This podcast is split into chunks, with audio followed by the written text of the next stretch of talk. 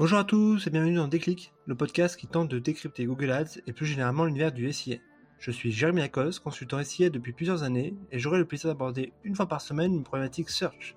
Sans langue de bois mais toujours avec bienveillance, l'ambition au cours de chaque épisode est de déconstruire les mythes autour de Google Ads, une plateforme qui vient de fêter ses 20 ans en partageant mes échanges, lectures et retours d'expérience. Pour ce 13e épisode, abordons ensemble la problématique des audiences au sein des campagnes Google Ads. Historiquement peu utiles ou peu utilisées, celles-ci prennent une place de plus en plus prépondérante depuis 5 ans.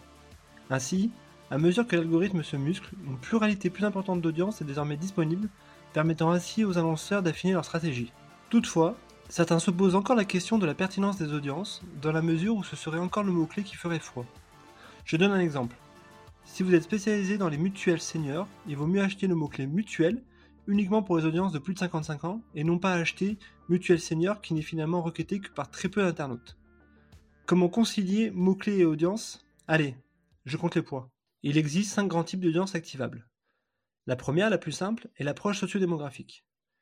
Google Ads vous met à disposition par défaut les performances de vos campagnes en fonction de catégories d'âge, de sexe et de statut parental. Très utile pour identifier des insights et éventuellement des segments discriminants, vous pouvez utiliser ces audiences pour faire de l'exclusion ou à l'inverse y inclure un boost d'enchères.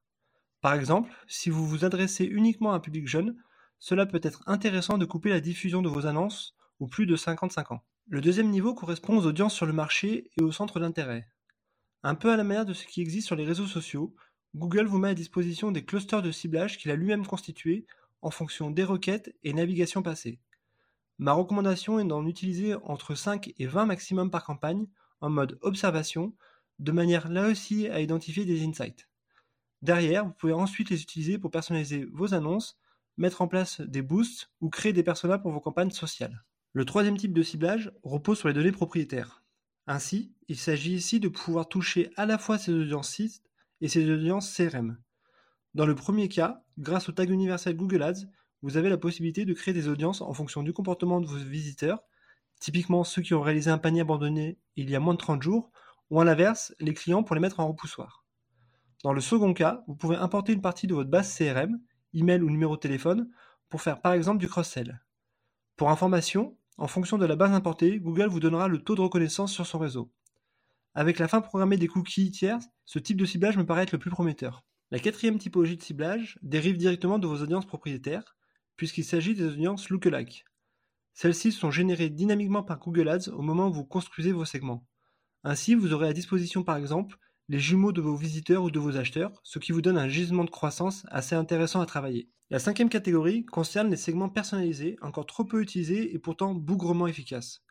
Vous pouvez ainsi créer des segments custom en fonction des requêtes, des URL visités, des centres d'intérêt et des applications utilisées.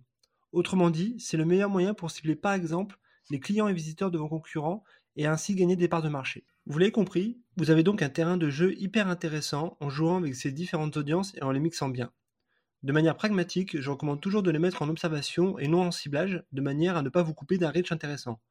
De les construire au niveau de la bibliothèque partagée afin d'avoir une meilleure gestion, et enfin de construire des annonces personnalisées en fonction de ces audiences grâce justement à la fonction if. En rebaptisant son service Google Ads à la place de Google AdWords, le géant américain l'a dit à demi-mot, mais la place ultra prépondérante du mot-clé en SIA n'est plus ce qu'elle était, et il faut maintenant composer avec des dizaines d'autres signaux dont les audiences. Dit autrement, un même mot-clé n'a plus la même valeur en fonction de qui fait la requête. Par exemple, pour la requête crédit IMO, en fonction de l'âge, je pourrais être amené à pousser différents arguments. Offre primo-accédant, PTZ+, type d'assurance de prêt, etc., etc. Cette tendance va à mon sens s'accroître, comme en témoigne le fonctionnement de Performance Max, qui est structurellement construite autour des signaux d'audience à la manière de ce qui est faisable sur Facebook Ads. Je vous invite donc à passer du temps sur votre stratégie d'audience, un chiffre pour vous en convaincre. Google estime qu'en excluant les clients de ses campagnes SIA, cela représente 20% de budget économisé qui peut être consacré sur de l'acquisition pure de nouveaux prospects. À vous donc de jouer.